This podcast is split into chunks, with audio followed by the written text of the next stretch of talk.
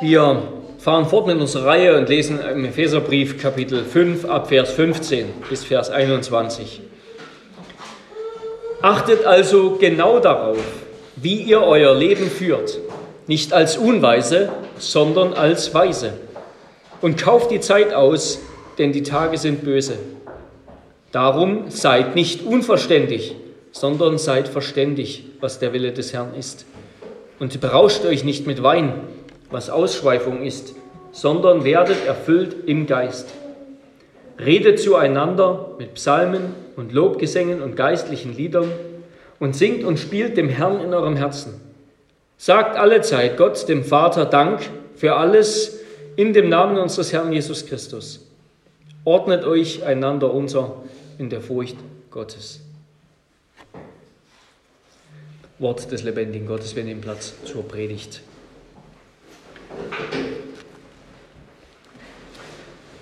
Ja, liebe Brüder und Schwestern in unserem Herrn Jesus Christus, wir wollen uns diesen Text ansehen, dieses Wort des Herrn hören, unter drei Punkten, die wir auch im Faltblatt finden.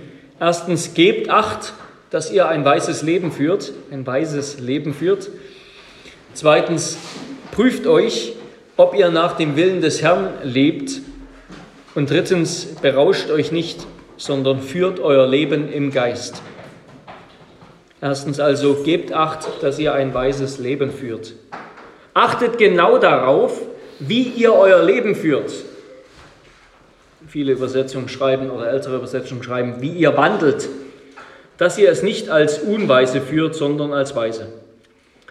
Ja, das ist das sechste Mal, wenn ich richtig liege, auch das letzte Mal, dass Paulus dieses Wort wandeln im Epheserbrief benutzt. Ein Wandel, ein Lebenswandel, das ist, könnten wir eben auch sagen, eine Lebensführung, ja? Ein Leben nach einer bestimmten Weltanschauung, unter bestimmten Annahmen, aufgrund eines bestimmten Glaubens. Ein Leben, das also aus diesem Glauben, aus einer Lebenshaltung, aus einer Weltanschauung herausfließt. Das erste Mal hat er dieses Wort vom Wandel, vom Lebenswandel in Epheser 2, Verse 1 bis 2 benutzt. Da heißt, da hat er geschrieben, auch ihr wart tot durch eure Übertretungen und Sünden, in denen ihr einst gewandelt seid nach dem Lauf dieser Welt gemäß dem Fürsten, der in der Luft herrscht. Ja, die Epheser waren einst in ihrem alten Leben wandelnde Tote, hatten wir gesagt, Zombies, beherrscht vom Teufel, getrieben von Begierde, Tod in einem Leben fortwährender Missachtung, fortwährender Übertretung des königlichen Gebots Gottes. Wenig später, in Kapitel 4, Vers 17, hat Paulus diesen Wandel den Lebenswandel der Heiden genannt. Kapitel 4, Vers 17. Das ist der Lebenswandel der Heiden. Wer Gott nicht kennt, wer nicht zu Christus gehören will, der lebt nur für das Nichtige, für das Vergängliche. Er macht die Deko zum Eigentlichen, weil er das Eigentliche nicht mehr hat. Und so haben auch wir einst gelebt, aber damit muss Schluss sein, denn wir sind keine Heiden mehr, sondern Heilige. Wir wurden mit Christus verbunden, vereinigt. Wir wurden zu einer heiligen Tempelwohnung Gottes im Geist, wurden eine neue Schöpfung.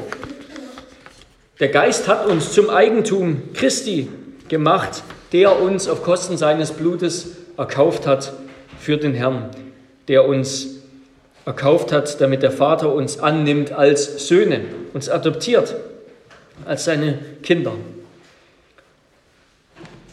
Und das Sakrament der Taufe. Das will uns diese Wirklichkeit, dass wir neue Menschen sind, dass wir tatsächlich eine neue Geburt erfahren haben, so real wie die Geburt eines Menschen, aber nicht sichtbar, sondern am geistlichen Menschen, innerlich sozusagen am geistlichen Menschen, wie wir vor Gott stehen.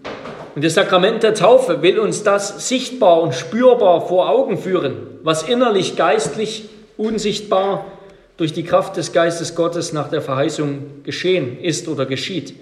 Dass nämlich der alte Mensch in Christus gestorben ist und begraben wurde und der neue Mensch mit ihm auferstanden ist, aufersteht. Weil wir keine Zombies mehr sind, weil wir keine wandelnden Toten mehr sind, sondern Heilige, Deshalb sollen wir jetzt auch der Berufung Gottes würdig wandeln, hat Paulus gesagt in Kapitel 4, Vers 1. Das war sozusagen der Beginn dieses zweiten Teils seines Briefes, dass wir der Berufung Gottes jetzt würdig wandeln. Das hat für Paulus begonnen damit, dass wir die Einheit der Kirche bewahren, in die Gott uns ja hineingeboren hat. Dass wir diese Einheit bewahren durch einen Lebenswandel in Demut, in Sanftmut, in Geduld und Liebe. Ja, das gelingt nur, führt er später aus, Kapitel 5, Vers 2, indem wir in Liebe wandeln. Kapitel 5, Vers 2. Indem wir in Liebe wandeln, indem die Liebe des Vaters und des Sohnes und des Geistes auch unseren Lebenswandel jetzt prägt.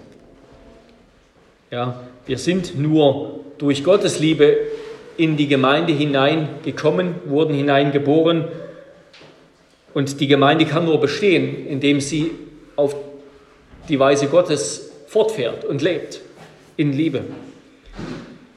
Und daraus entsteht unweigerlich ein Kontrast, wenn wir jetzt Heilige sind, wenn wir in Liebe wandeln, wenn wir miteinander nicht mehr so umgehen, wie es in der Welt üblich ist. Daraus entsteht unweigerlich ein Kontrast zur Welt, zu den Kindern des Ungehorsams, zu den Kindern des Zornes. Kinder des Ungehorsams ist Epheser 5, 8, Kinder des Zorns Epheser 2, 3, ja, zu den Menschen, die eben noch tot sind in Sünden. Es entsteht ein Kontrast, weil wir jetzt, sagt er, wandeln sollen, Epheser 5, 3 bis 14, wandelt als Kinder des Lichts. Das hatten wir letzte Woche gehört.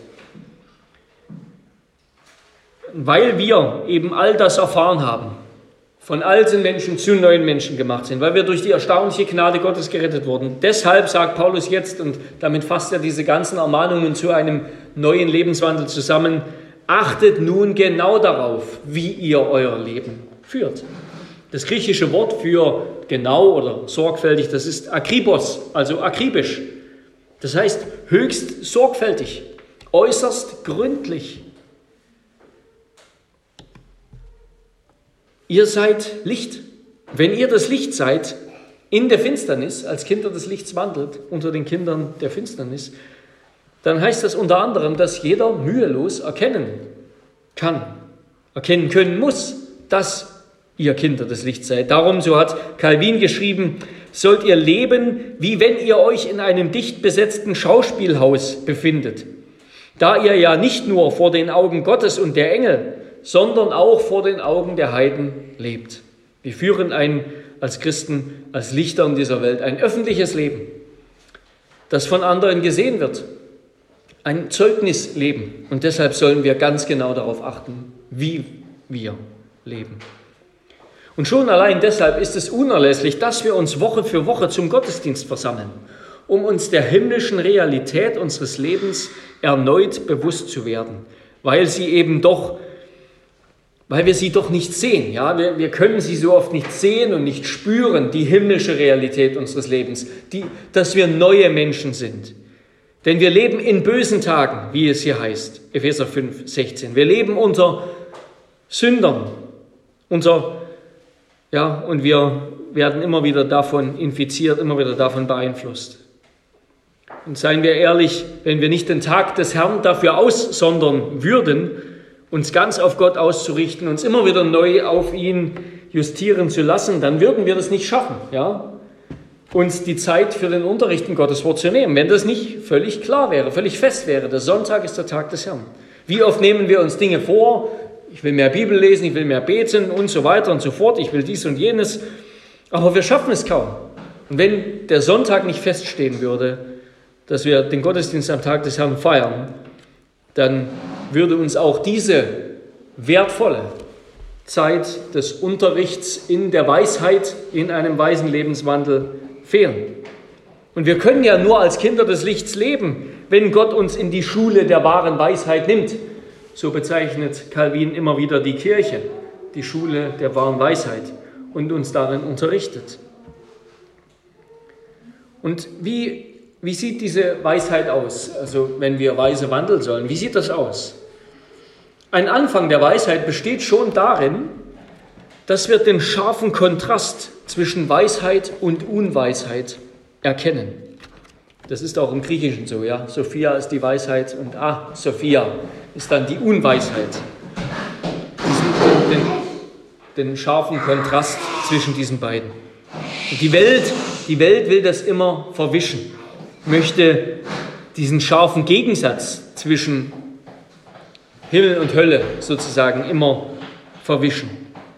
Aber die Bibel macht uns ganz deutlich und Paulus übernimmt einfach die Redeweise aus dem Alten Testament. Es gibt nur zwei Wege, den Weg zum Leben, den Weg zum Tod.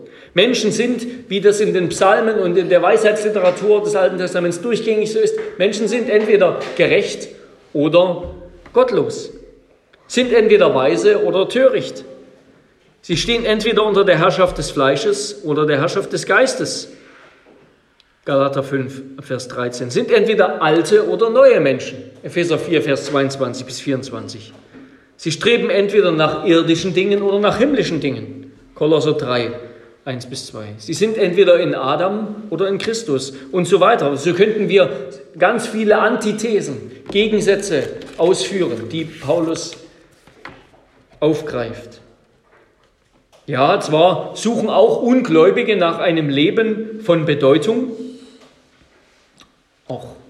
und wir haben vieles gemein in unserem Leben mit Ungläubigen. Ich meine, ja, viele Dinge des Alltags haben wir gemein und auch die Suche nach Lebensfreude, nach Erfüllung und so weiter, nach Bedeutung. Aber sie tun es auf eine ganz andere Weise, mit einer ganz anderen Geisteshaltung. Um es in der Sprache der Fantasy, Fantasy-Welt, Fantasiewelt, zum Beispiel eines J.R. Tolkien zu sagen, der Weg der Weisheit, der ist vom Weg der Weltlichkeit unterschieden wie die Elben von den Orks. Ja, beide haben Dinge des alltäglichen Lebens gemein und doch ist der Unterschied zwischen beiden, falls man so diese Filme mal sieht, Herr der Ringe oder sowas, der Unterschied zwischen beiden ist absolut. Die einen sind Wesen des Lichts, die anderen Wesen der Finsternis und das sieht man an allem. Und so in diesen Gegensätzen redet Paulus, redet die Bibel über unser Leben. Und das wird hier gerade auch in diesem Absatz deutlich. Ja, achtet genau darauf, wie ihr euer Leben führt, nicht als Weise, sondern als, nicht als Unweise, sondern als Weise. Kauft die Zeit aus, denn die Tage sind böse. Seid nicht unverständig, sondern seid verständig. Da ist wieder direkt, ja, berauscht euch nicht mit Wein, sondern werdet erfüllt im Geist. Immer diese Gegensätze. Und darum achte sorgfältig, ja zielstrebig darauf, in allen Dingen deines Lebens, in den Dingen des Alltags auch ein weises Leben zu führen. Ja, Paulus kann die Korinther ermahnen, ob ihr also esst oder trinkt oder etwas anderes tut, tut alles zur Verherrlichung Gottes. 1. Korinther 10, 31. Das gilt auch für die Kinder, ja, die Kinder unter uns zum Beispiel, wenn wir essen, wie können wir zur Ehre Gottes essen? Indem wir ganz bewusst beten, ja, Gott danken für das Essen, das keine Selbstverständlichkeit ist, sondern das er uns aus Gnade geschenkt hat. So heiligen wir zum Beispiel auch das Essen, das an sich ja etwas Profanes ist. Aber es ist doch etwas, wenn wir uns bewusst machen, dass es aus Gottes Hand kommt und dass er uns damit stärkt für unser Leben, ein Ausdruck seiner Gnade, den wir ihm spiegeln im Lobpreis. Ja, Weisheit, was ist Weisheit? Wir könnten vielleicht ganz einfach sagen, Weisheit ist die Fertigkeit zu einem gottgefälligen Leben. Weisheit ist die Fertigkeit zu einem Leben, das Gott gefällt. Oder man könnte sogar noch allgemeiner sagen, Weisheit ist die Fähigkeit zu einem guten Leben.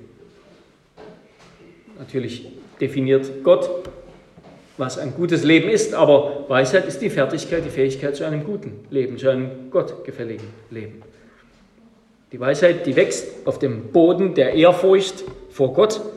Das heißt, dass wir ihn höher achten als alles andere in unserem Leben, dass ich ihn noch über meine Wünsche, meine Gedanken und alles stelle, was mir wichtig ist. Er ist der Höchste, er ist der König. Und dass ich mich auch vor seinem Gericht fürchte, dass ich auf mich ziehen würde, wenn ich in Sünde lebe und mich doch zugleich an seiner Güte erfreue. Auf diesem Boden, dem Boden der Ehrfurcht vor Gott, erwächst die Weisheit. Wie wächst die Weisheit? Sie gedeiht durch das Nachdenken über biblische Wahrheiten. Sie gedeiht durch das Nachdenken über biblische Wahrheiten und wendet sie dann auf die Erfahrungen des Lebens an. Wendet sie auf die Erfahrungen des Lebens an. Ja, und jetzt könnten wir sehr viel sagen, was das alles bedeutet. Ja, weise zu sein, das bedeutet hier in den Worten von Paulus, dass wir, dass unser Leben geprägt ist von Heiligkeit, dass wir also Sünde hassen und vor ihr fliehen, dass unser Leben geprägt ist von Gerechtigkeit, dass wir also den Maßstab von Gottes Recht, Gottes Gesetz an unser Leben legen und uns daran halten. Es ist geprägt von Wahrheit. Es ordnet sich der Festlegung Gottes was wahr ist und was falsch ist, was gut ist und was böse ist, unter. Im Gegensatz zu Adam und Eva, die diese Festlegung Gottes nicht akzeptieren wollten. Wir könnten vieles weitere sagen. Also achtet genau darauf, wie ihr euer Leben als Weise. Und damit kommen wir zum zweiten Punkt. Prüft euch, ob ihr nach dem Willen des Herrn lebt. Paulus fährt dann fort und schreibt, dass wir auch deshalb auf unser Leben achten sollen, weil wir in bösen Tagen leben. Vers 16. In bösen Tagen, in der alten, von Sünde und Teufel beherrschten Weltzeit. Ja, diese alte Weltzeit, die schon gerichtet wurde, die schon sozusagen in, in gewissem Sinn beendet wurde, weil Christus gestorben ist, weil er das Gericht Gottes zum Ausdruck gebracht hat am Kreuz, aber die doch noch andauert weil er König ist, weil er erhoben wurde, die doch noch andauert, bis er wiederkommt. Gott lässt die alte Weltzeit sozusagen auslaufen. Und in dieser Zeit leben wir noch. Der Fluch über die gefallene Schöpfung, der wirkt sich auch auf uns noch aus. Ja? Auch für uns trägt die Arbeit immer noch Dornen und Disteln und viele andere Dinge. Und wir als Christen erleiden Leiden unter Anfechtung, unter Bedrängnissen in dieser Welt. Das heißt, dass, dass wir in den bösen Tagen leben. Da ist immer noch der Fluch über die gefallene Schöpfung und noch dazu leben wir jetzt als Kinder des Lichts in der Finsternis und werden es spüren. Und Paulus sagt, das heißt, die Zeit drängt. Verschwendet eure Zeit nicht. Verschwende deine Jugend nicht. Ja, genieße, was Gott dir gibt, aber verschwende deine Zeit nicht. Bedenke, dass du sterben musst und dann vor dem Herrn stehst. Bedenke wohl, was du mit deiner Zeit, mit deiner Kraft, mit deinem Verstand, mit deinen Händen tun willst. Bedenke das vor dem Angesicht Gottes. Bitte ihn um Weisheit.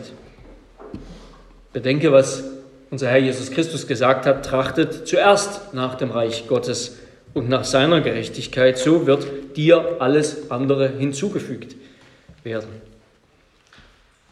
Und dann fährt Paulus fort in Vers 17, darum seid nicht unverständig, sondern seid verständig, was der Wille des Herrn ist. Es gibt die Momente, in, die, in denen Gott in der Geschichte seines Volkes seinen Willen ganz eindeutig gesprochen hat, ganz eindeutig hineingesprochen hat. Wir hören gerade immer mal beim Abendessen Hörbibel, sind wir gerade beim ersten Samuel, da hat Gott dem David ganz häufig gesagt, genau gesagt, was er machen soll. Gehe dorthin, gehe dort nicht hin, gehe dorthin. David hat gefragt und Gott hat geantwortet. Ja, wunderbar. Ist hier diese Art der Führung gemeint? Ja, wenn, wenn Paulus sagt, werdet verständig, seid verständig, was der Wille des Herrn ist. Ist hier diese Art von Führung gemeint? Herr, sollen wir dieses Auto kaufen? Soll ich diesen Partner heiraten und so weiter und so fort? Nein, das ist hier nicht gemeint. Schon in Vers 10, Kapitel 5, Vers 10 hat Paulus ganz Ähnliches geschrieben. Er hat geschrieben, prüft also, was dem Herrn wohlgefällig ist. Und das heißt unter anderem, habt keine Gemeinschaft mit den unfruchtbaren Werken der Finsternis. Deckt sie vielmehr auf. Und auch hier beginnt Paulus, ja, achtet akribisch, gebt genau Acht, wie ihr euer Leben weise führt. Es geht hier nicht um einen bestimmten Auftrag, Gottes, ein geheimes Wort Gottes, das Gott uns für eine bestimmte Situation, sondern es geht generell um unser Leben. Der weise Mensch, der ist der, der in Gottes Wort tief verwurzelt ist, der reif im Glauben ist und der sich den Lüsten und Sorgen der Welt, die ihn so leicht umgarnen, entwindet. Es geht hier allgemein darum, den Willen Gottes für unser Leben als weise Menschen in dieser Zeit zu zu, zu beachten, zu verstehen. Paulus meint nicht Gottes Führung in Einzelsituationen, um die wir Gott immer noch bitten sollen, für die wir aber kein Wort des Herrn, für die uns kein Wort des Herrn versprochen ist, sondern wer weise ist, der kennt die Prinzipien eines frommen Lebens in dieser Welt. Der kennt die Prinzipien, die Gott uns gibt, die Gott in der Schöpfung schon zeigt. Ja, denken wir an die Sprüche, geh zur Ameise, du Fauler. Und die Gott uns dann auch in seinem Wort sagt. Wer weise ist, der kennt die Prinzipien, wie er ein Leben führen soll, als eben ein Kind des Lichts, als ein Heiliger. Gott hat das dem Josua schon gesagt, hat dem Josua gesagt, wie er weise lebt im heiligen Krieg. Er hat ihm gesagt, sei du nur sehr stark, stark und sehr mutig und achte darauf, dass du nach dem ganzen Gesetz handelst. Weiche nicht davon ab, weder zur rechten noch zur linken, damit du weise handelst überall, wo du hingehst. Lass dieses Buch des Gesetzes nicht von deinem Mund weichen, sondern forsche darin Tag und Nacht, damit du darauf achtest, alles zu befolgen, was geschrieben steht, was darin geschrieben steht. Denn dann wirst du gelingen haben auf deinen Wegen und dann wirst du weise handeln.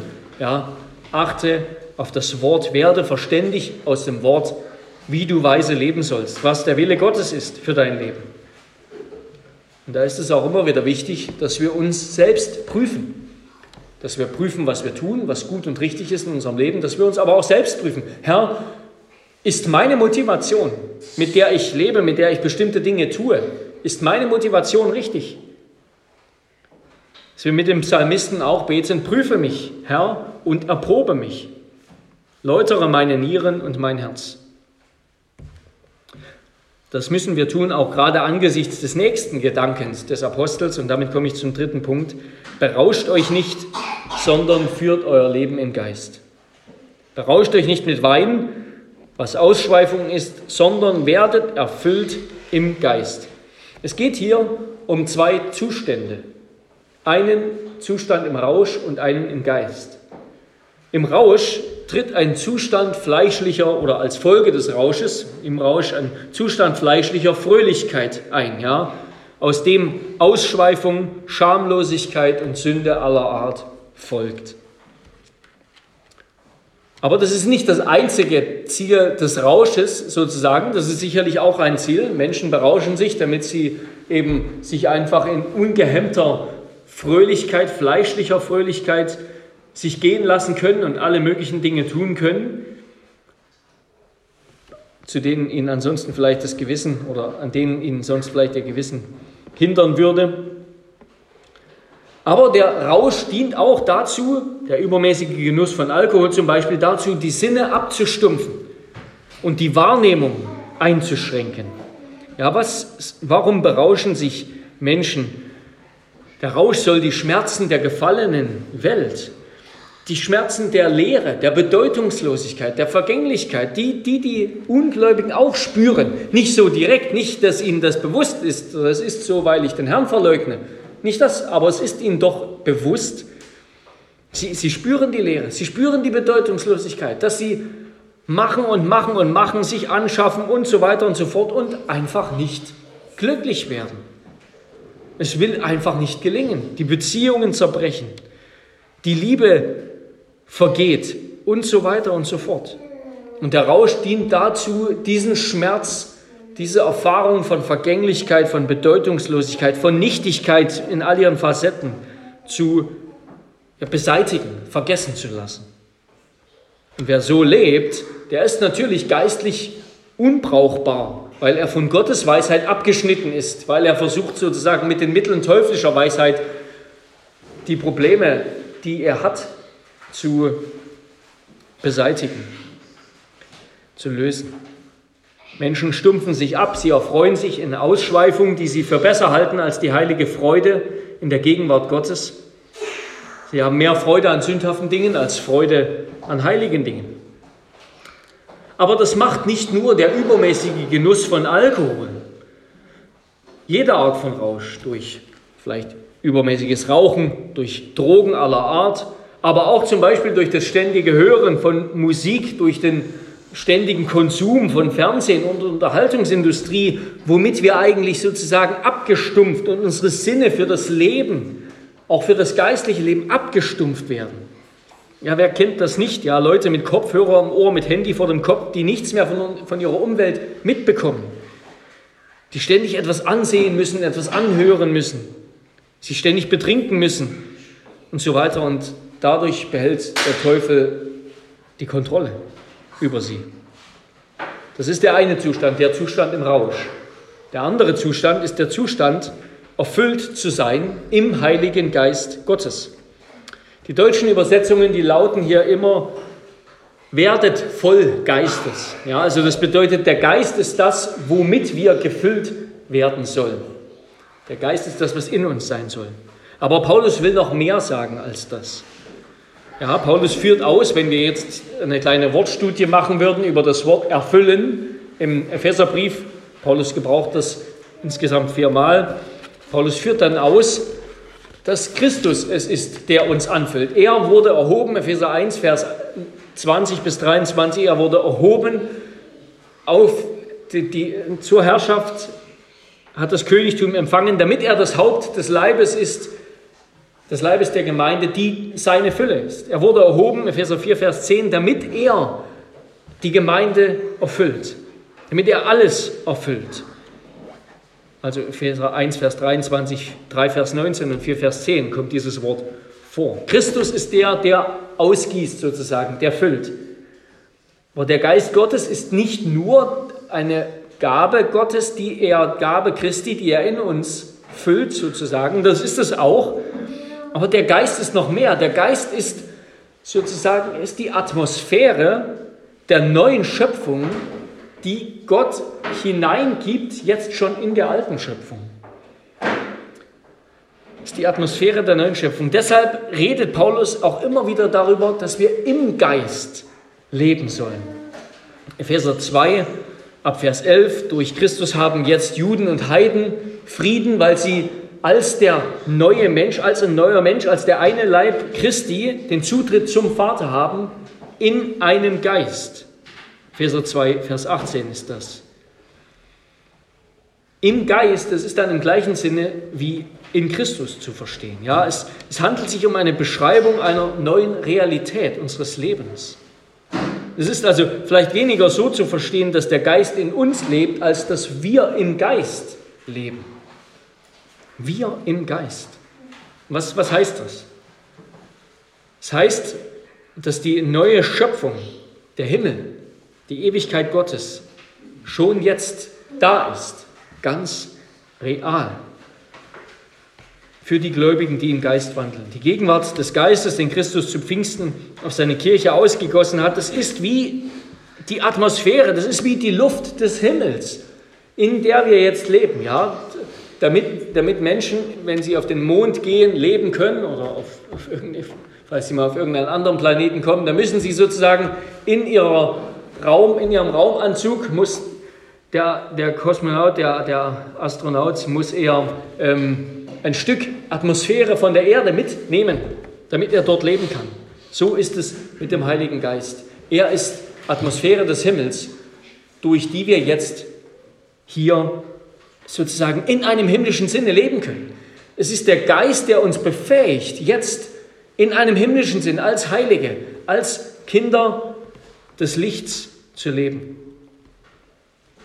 Und so wie der Zustand des Rausches, so wie der Zustand des Rausches, den der Teufel uns als Himmel auf Erden anpreist, so wie der zu Ausschweifung führt, sagt Paulus, zu aller Art von Ausschweifung und Sünde, so führt der Zustand des Geistes, des Lebens im Geist, zu allen möglichen Lebensäußerungen, die Gott gefallen, zu allen möglichen geistlichen Lebensäußerungen. In einer reinen und heiligen Freude an Gott und nicht mehr an einer fleischlichen Freude im Rausch. Ja, in Epheser 6, Vers 18 schreibt Paulus, dass, wir, dass die Epheser im, im Geist beten sollen. Sie sollen im Geist beten. Und so soll unser ganzes Leben im Geist stattfinden. Ja, wie wir, wo wir dann so leben, da ist schon Himmel auf Erden. Denn wo der Geist ist, da ist auch der Vater und der Sohn. Da ist der ewige Gott als die Quelle aller Güter. Wenn Menschen vom Alkoholrausch beherrscht sind, dann führt das zu Ausschweifung.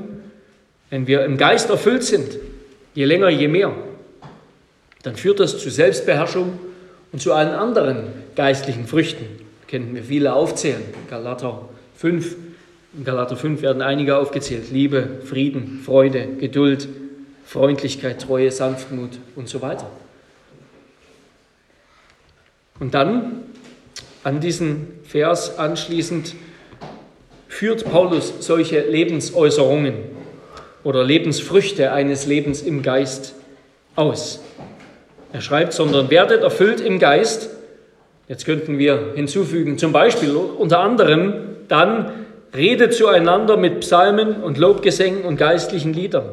Singt und spielt dem Herrn in eurem Herzen. Im Griechischen wird das deutlich, denn das Rede zueinander im Geist ist ein Imperativ, ist ein Gebot und das andere, die sind Partizipien. Ja, also direkter übersetzt würde man sagen, werdet erfüllt im Geist, zueinander redend mit Psalmen und Lobgesängen, geistlichen Lieder, singend und spielend dem Herrn in eurem Herzen und so weiter.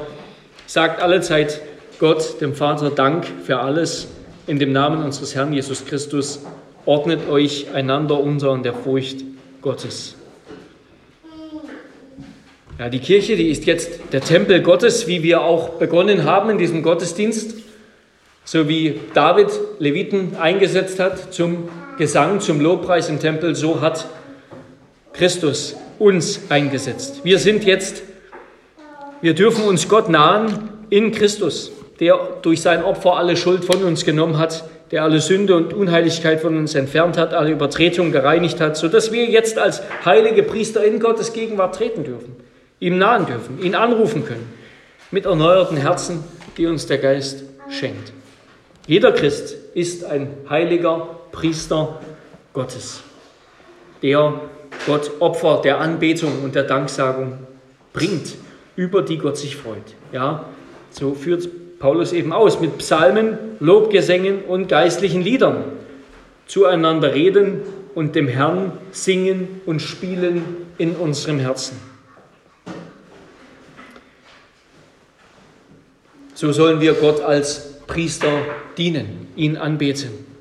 Mit Psalmen, Lobgesängen und geistlichen Liedern. Damit ist nicht nur der inspirierte Psalter gemeint, sondern auch andere Lieder über Gottes Werk im neuen Bund in Christus, zu denen der Geist uns erleuchtet.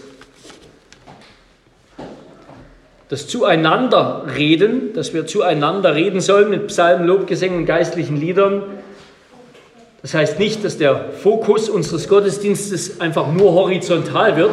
Manche behaupten das so. Es geht eigentlich dann im Gottesdienst, wir tun das vor dem Angesicht Gottes, aber es geht vor allem um das, was wir zueinander, einander tun, was wir einander erbauen und so weiter.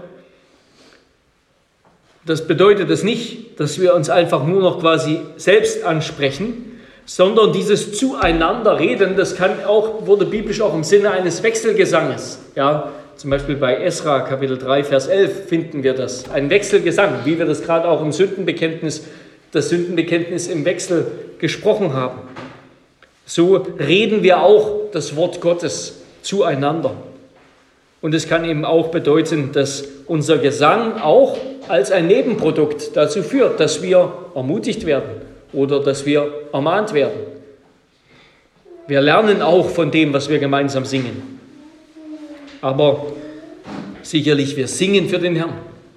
Singt für den Herrn und zwar von ganzem Herzen, nicht nur mit euren Lippen.